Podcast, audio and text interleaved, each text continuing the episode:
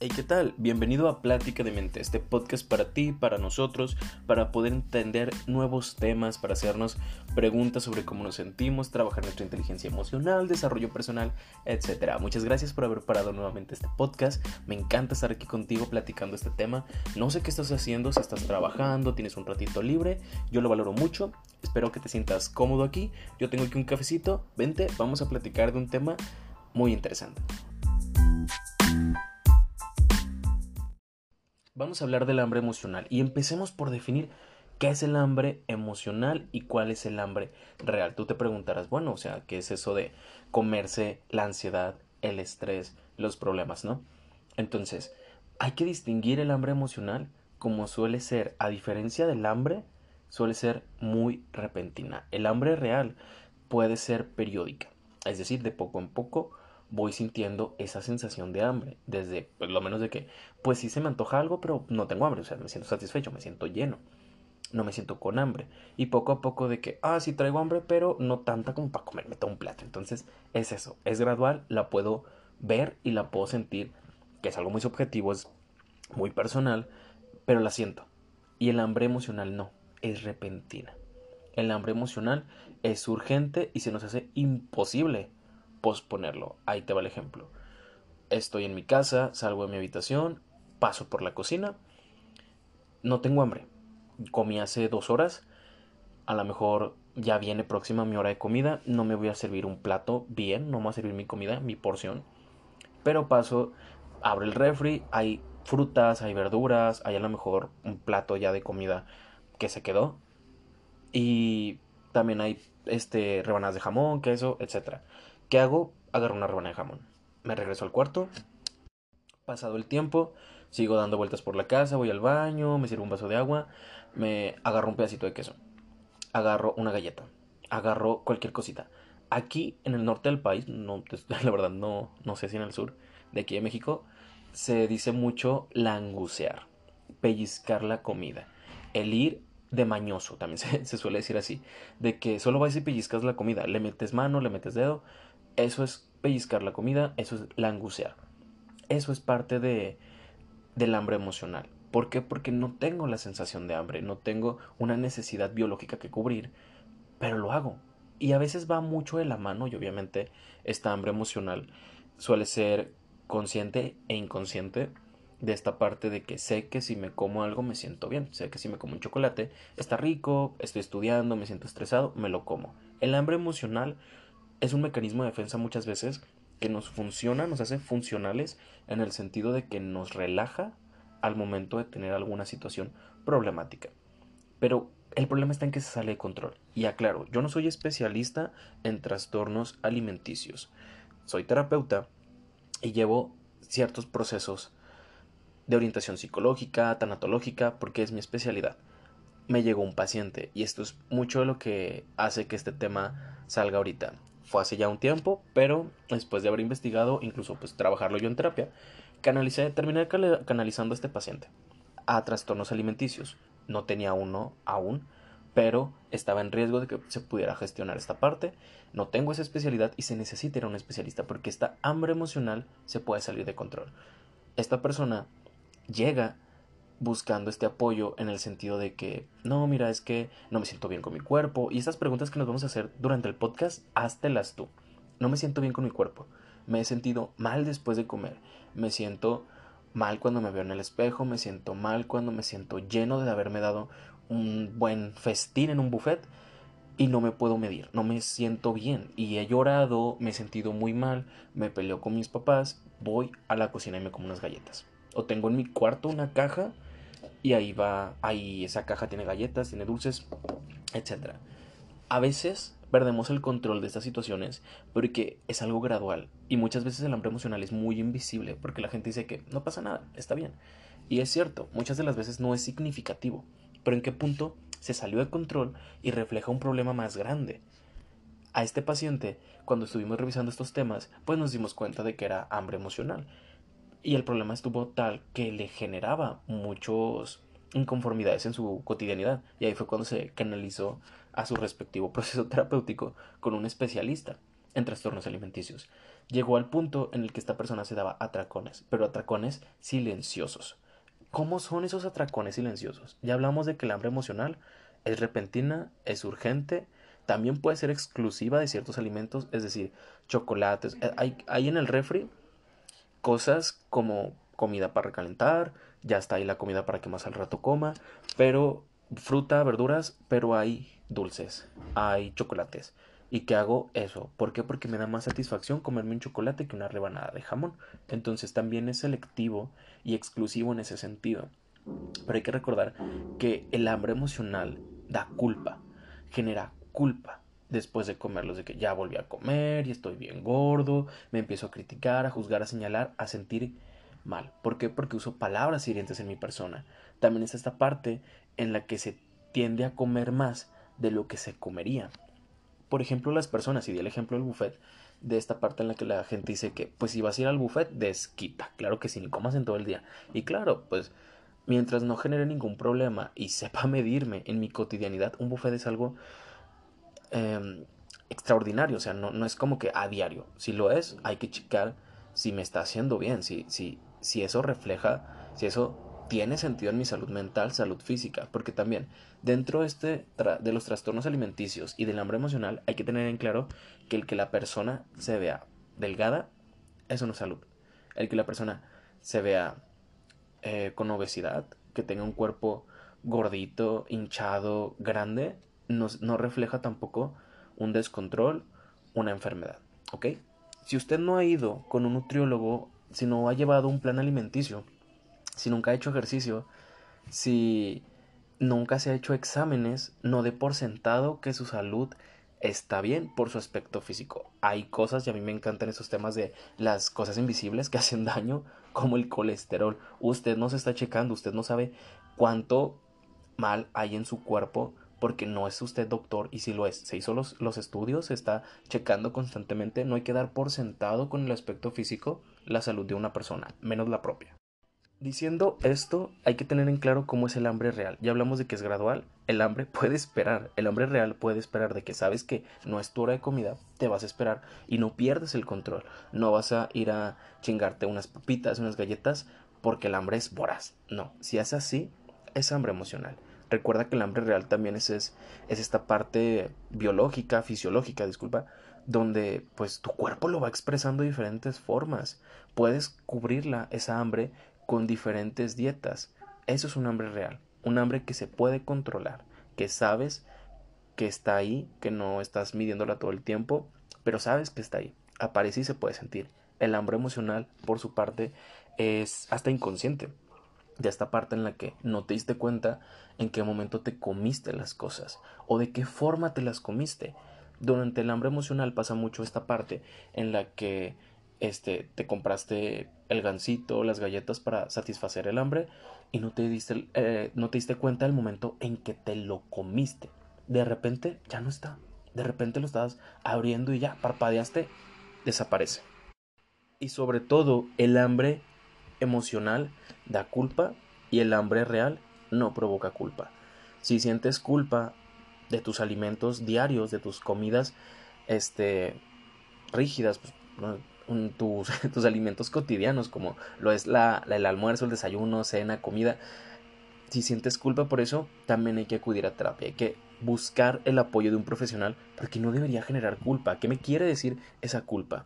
Y muchas veces esta parte también está en que no nos damos cuenta y hay que ser conscientes. Tienes que empezar a cuestionarte si tienes a una persona a tu alrededor que ves que de repente algo se salió de control, algo no está bien, preguntarle si está bien esa parte, si ves que dejó de comer, que si está empezando a comer mucho, preguntarle, ¿estás bien? Sin meternos con el cuerpo ni con las conductas de alimenticias de una persona, si le estás bien, veo que últimamente este no te has sentido, te ves muy inquieto, te ves muy intranquilo. ¿Qué pasa? También cuando te veo comer como que te veo preocupado, cuando este estás triste, sin decirle señalarle lo que está haciendo, entrar en esta conversación y tener cuidado de no juzgar a las personas de que es que ya te ves bien gordo, que no te estás viendo cómo estás comiendo, ya te ves bien mal, no te has dado cuenta. No hay que llegar a esos puntos. no hay que gestionar una conversación agresiva con las personas cuando estamos interesados. Obviamente nos preocupan y por eso queremos iniciar la conversación, pero demuestra una preocupación sana también. No seas invasivo ni grosero hacia la persona. ¿Cómo se trabaja el hambre emocional? Ya hablamos de cómo distinguir el hambre emocional y el hambre real. ¿Cómo se siente? ¿Cómo se ve?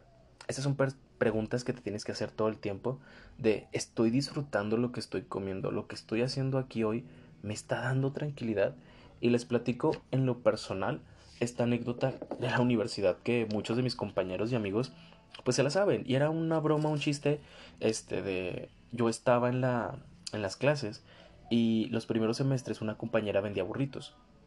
En esta venta pues ella llevaba su, su hielera, sus cosas para vender, a veces llevaba galletas, otras cosas y pasaba esta parte en la que me tocaba exponer. Tenía que pasar yo al frente. Yo siempre he sido muy ansioso y muy miedoso para hablar. Cómo se vio y cómo lo empecé a trabajar. En el momento en el que pasé, le compré unos burritos a la chava. De hecho, fueron momentos antes de la clase. Yo pensaba guardarlos para después comérmelos bien. Los abrí antes de que un amigo pasara a exponer. Y no sé en qué momento me lo comí. Yo compré dos, tres y uno de repente desapareció de, mi, de mis manos, me lo comí, ni siquiera recordaba de qué era, no supe si me gustó y ahí fue donde yo empecé a darme cuenta de que era un problema real, porque fue un problema invisible. Revisándolo en terapia me di cuenta de que acostumbraba a hacer ese tipo de cosas. Comía en la escuela cuando me estresaba o me daba ansiedad y no me daba cuenta de lo que estaba comiendo, ni siquiera lo disfrutaba. Si tú me preguntaras en ese momento, oye, ¿qué te comiste? No sé, ahí están las envolturas y la checaba porque de verdad no sabía qué era lo que me acababa de comer. Pasa esta anécdota de, de, la, de la exposición en la universidad e incluso compañeros me dijeron de que, este, no manches, ya vas, vas a exponer y traes este, el burrito, traes la comida. Y era como que, pues sí, sí, porque no, no sé hacerlo de otra forma. En lo que hablaba un compañero y terminaba, me daba el atracón de la comida. Incluso una, en una ocasión llegué a exponer y mientras los compañeros hacían la actividad, yo le daba mordidas al, a la comida. Pero eran mordidas desesperantes, de que la ansiedad me estaba hablando, quería salir, ser expresada y era por medio de la comida. Y eso no fue sano. Trabajándolo en terapia fue esta parte de, ok, a ver, ¿por qué hago eso? Porque lo estoy haciendo y me di cuenta de que no era solamente el miedo a exponer, el miedo a pasar a enfrente, sino era en general con la ansiedad. Yo denominé mi hambre como hambre por ansiedad, porque pasaba esta parte en la que yo entraba a la cocina y tomaba una galleta, no le veía lo importante. El problema es que a, lo, a largo plazo ese tipo de situaciones se hacen rutina, se hacen conducta y se hacen una conducta dañina para la persona. ¿Por qué? Porque ya trabajé el tema, pero aún tengo la costumbre de que bajo, yo duermo en un segundo piso, bajo la cocina y me doy cuenta de que quiero abrir el refri, quiero buscar comida, no me la voy a comer, pero tengo esa mala conducta que refleja mucho de lo que he vivido. Y el problema está en que cuando se nos sale de control este trastorno, no nos damos cuenta de esa rutina. Hay personas que abren el refri, comen porque se sienten tranquilos. Y ese es el problema. No nos damos cuenta de que de qué nos quiere decir la conducta. Tengo conocidos, tengo amigos, tengo familia que los veo y obviamente pues como psicólogo hay muchas cosas que dices, vaya, pues entiendo el por qué hacen las cosas las personas. No voy a intervenir, no soy terapeuta de mi familia, no, no se debe. y esta parte en la que vas con las personas y las ves, te puedes notar esas conductas, puedes verlo como es riesgoso, no es riesgoso, es parte de su rutina porque también la cosa está en cómo nos educaron en casa, cómo hacemos las cosas en casa. Si dentro de tu rutina está eso, no te hace daño, es un comportamiento cultural, es un comportamiento social que tú tienes. Lo mismo la gente que ofrece que un aperitivo, una botanita, y está bien. Son herramientas que tenemos para socializar, pero en lo privado, en lo personal, ¿de qué forma lo estamos haciendo? ¿Cómo, ¿Qué relación tienes tú con la comida? Y esa es la pregunta del podcast. ¿Qué relación tienes con la comida? ¿Por qué estás comiendo? ¿Cómo estás comiendo? hazte estas preguntas y ya me compré mis cajas de dulces y las tengo ahí para comérmelas. ¿Te las estás comiendo para entregarte un momento de calidad con gustos? ¿O de verdad los estás devorando? Porque también está esta pregunta que al especialista con el que mandé al, paciente que buscaba esta, esta orientación fue esta parte de, ok, eso también habla mucho de, ¿estoy disfrutando la comida? ¿De verdad la disfruté? hay muchas técnicas que te dicen de comer conscientes para sanar esta parte. Y pues obviamente está el no tengas prisa por comer. Claro, a veces, y se los comento yo porque en la universidad viví este horario quebrado y era clases normales, clases de inglés, entre eso este, llegar a casa, comer rápido porque tenía 20, 30 minutos, descontando el tiempo de transporte. Entonces ese era mi tiempo de comida. Entonces me acostumbré a comer rápido. Y hay gente que sí vivimos muy a prisas de todo. Y tenemos esas malas conductas. Los alimentos se tienen que respetar porque tienes que respetar el qué estás haciendo con las cosas, el cómo estás haciendo las cosas. ¿Por qué?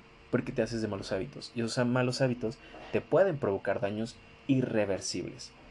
Dentro de estas conductas del comer consciente, pues obviamente está esta parte que les comento de no tengas prisa. Y hasta esta pregunta, ¿estoy disfrutando la comida? ¿A qué me supo? ¿Por qué estoy comiendo como estoy comiendo? ¿Qué daño me está haciendo? Y obviamente en, terapia se trabaja esta parte que refleja de mí. Podemos decir que es ansiedad, comes por ansiedad, pero no todo es ansiedad. Hay que ponerle los nombres correctos y esto en terapia se va desvelando poco a poco sobre qué relación tengo con la comida. Como todo, y no me gusta dejar sobras porque me enseñaron que la comida no se desperdicia, como y compro cosas caras porque le estoy agregando un valor monetario más grande al que tiene la comida. Como muy poco porque le tengo ese recelo al hecho de estar gastando en tanta comida. Hay muchos temas complejos respecto a qué relación tenemos con la comida, pero tienes que cuestionarte qué relación tienes tú, cómo llevas las cosas. Les doy más de estos tipos de puntos sobre el comer conscientes. No tengas prisa. Muy importante. Cocina y come con buen humor. ¿Por qué? Porque ciertamente nos hacemos de conductas y de rutinas. Y dentro de estas conductas y rutinas, como seres humanos, el comer y el alimentarnos frustrados, enojados, estresados, no es que te vaya a caer mal a la comida por estar comiendo, pero vas a generar una mala relación con la comida. Hay gente que no le gusta ciertos alimentos porque les traen recuerdos. Recordemos que somos seres inconscientes, que todo el tiempo estamos viviendo experiencias. Que por ejemplo, ya no me gusta tal comida porque me hizo daño. O al contrario, me encanta el chocolate porque es, aparte de que biológicamente tiene este, mucha respuesta del cuerpo humano, las hormonas, el cerebro, etc. Es porque me lo regalaban de niño y me hacía muy feliz. ¿Ok? Esa es mi relación con la comida. ¿Qué sentimientos, qué emociones le estoy dando a la comida? Y serlo consciente da una mejor relación con esta misma. Otra cosa muy importante, respetar, amar y reconocer tu cuerpo. Muchas personas dicen de que sí, amate como eres y acéptate, pero la parte está en que también acepta el cambio que puedes tener, tanto mayor peso, menor peso. Sé consciente de ello. Sé consciente de que tiene que reflejar tu salud real. Porque el decir estoy sano y tengo sobrepeso, mi cuerpo es así. Ya mis estudios, señora, ya me chequé, ya todo, yo estoy bien. Y si usted está apurado por mi cuerpo, el problema es suyo. Usted chequese. Yo le paso mis, mis, mis estudios, pero usted también páseme los suyos porque parece ser que está muy preocupada por el peso. Respétate y acéptate como eres. Porque también esta parte en la que la gente dice, pasa una moto este, esta parte en la que la gente dice que estoy muy delgada y yo quisiera tener más y así, y pues a veces no podemos luchar contra la biología. Lo mismo va para los cuerpos grandes. No podemos luchar contra la biología, no podemos cambiarnos en ese sentido de que no vas a dejar de ser.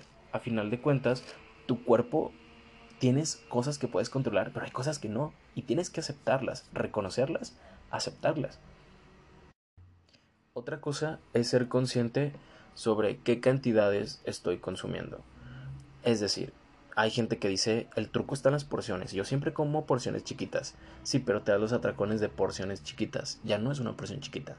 Ya no no se trata de que tú seas el nutriólogo y el experto en la comida. A lo mejor no tenemos este privilegio todos de acudir a, a, un plan nutricional constante. Si se, los, si les soy sincero, yo rara vez he ido con un nutriólogo por un plan alimenticio, un seguimiento, lo que sea pero hay que ser conscientes de que pues si te estás comiendo una pizza diaria, algo está reflejando, tanto del hecho de cómo estás invirtiendo lo, poco o mucho que tengas económicamente y por qué no invertir más en tu salud física, en tu salud emocional, porque también refleja mucho de cómo estamos emocionalmente. muchas partes también para esta alimentación consciente dicen de que mastica y mide tus porciones. Pues sí, puede funcionar. Hay personas a las que no les funciona. Prueba con un poquito de todo. Cuando estés comiendo tampoco tengas esas distracciones todo el tiempo de que estoy comiendo viendo el teléfono. Sé consciente de los alimentos que estás consumiendo. ¿Por qué? Porque nos hacemos esa rutina en la que nos desensibilizamos hacia lo que estamos consumiendo. Y les repito, las anécdotas de que me compré el gansito, los chocolates, la galleta, el burrito, y ni siquiera lo saboreé, no sé a qué me supo, solo me lo comí por comérmelo. Ni siquiera tenía el hambre, pero lo compré, lo comí. Así funciona el mundo. No distracciones al momento de comer. Obviamente puedes ver una película, puedes tener entretenimiento, platicar con alguien, pero también ten esa, ese espacio para ti porque te lo estás regalando. En el proceso terapéutico se trabaja mucho esta parte también de las citas con uno mismo. Regálate los espacios para la alimentación consciente. Regálate el espacio para de me senté, estoy yo solo y voy a disfrutar lo que estoy comiendo. Desde el proceso de cocinarlo decir, me regalé el espacio para prepararme una comida que yo quería y tengo mejor relación con esa comida. Tengo mejor relación con la comida. ¿Por qué? Porque era una receta que a mí me gustaba hacer. Porque era nueva, porque me la hacían de niño, porque me la enseñaron con gusto. Y le voy a adquiriendo ese tipo de valores a la comida. Y las puedo apreciar más. Y se puede disfrutar más la vida. Saborear las cosas, porque la neta, qué cruel que llegues a un punto en el que estás comiéndote un chocolate, el chocolate que más te gusta, y ya no lo disfrutes, ya no te sepa.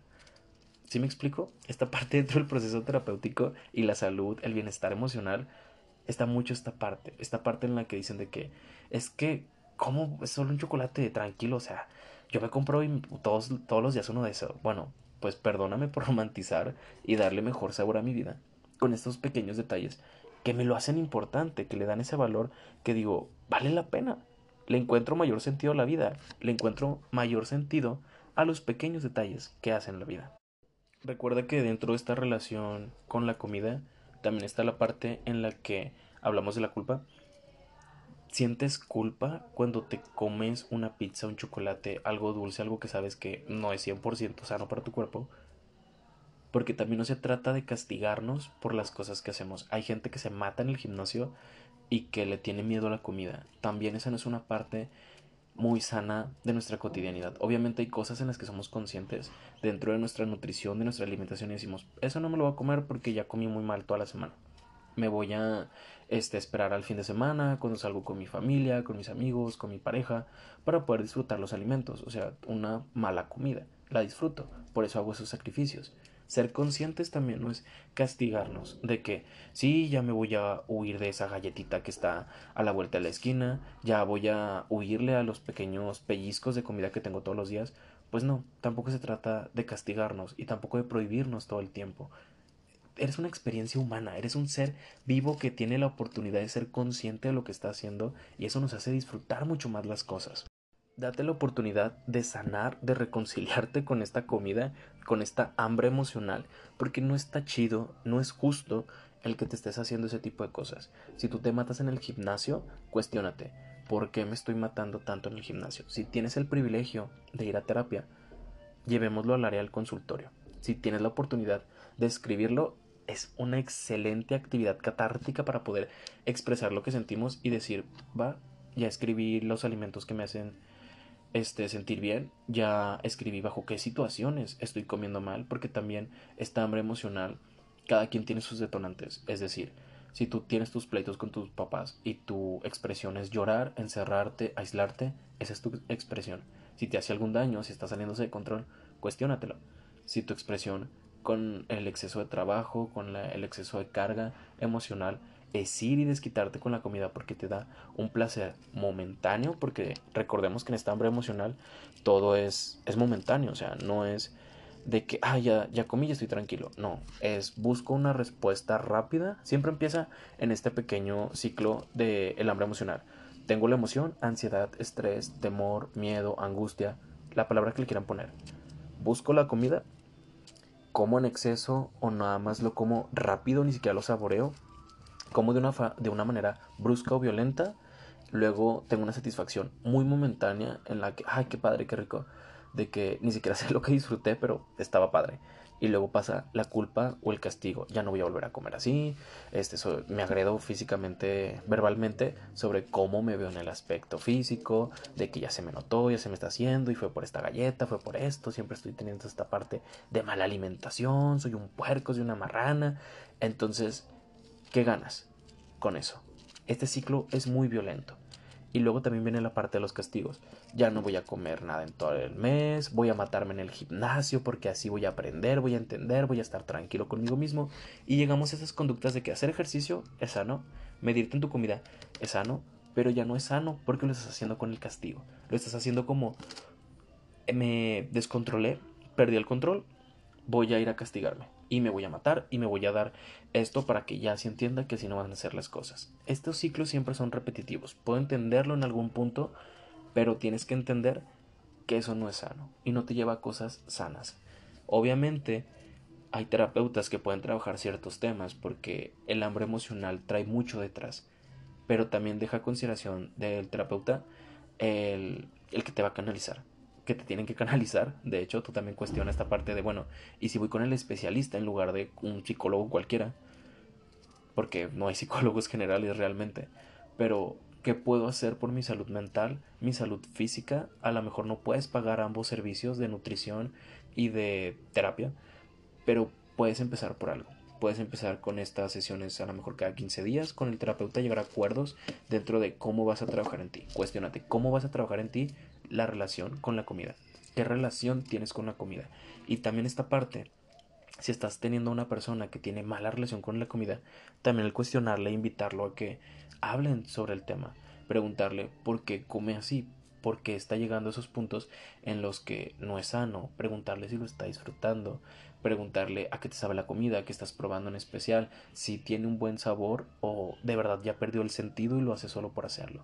Porque también está esta parte en la que uno se pone a pensar en sus heridas de la infancia, las creencias que uno pudo haber tenido tanto emocionales como económicas y decir las estoy compensando en la vida adulta. Esto yo lo aprendí en la carrera de una, de una profesora que hablaba de esta parte de que en su casa siempre había muchos alimentos, varios, o sea, siempre había cajas, costales, porque papá tenía carencias en el hogar.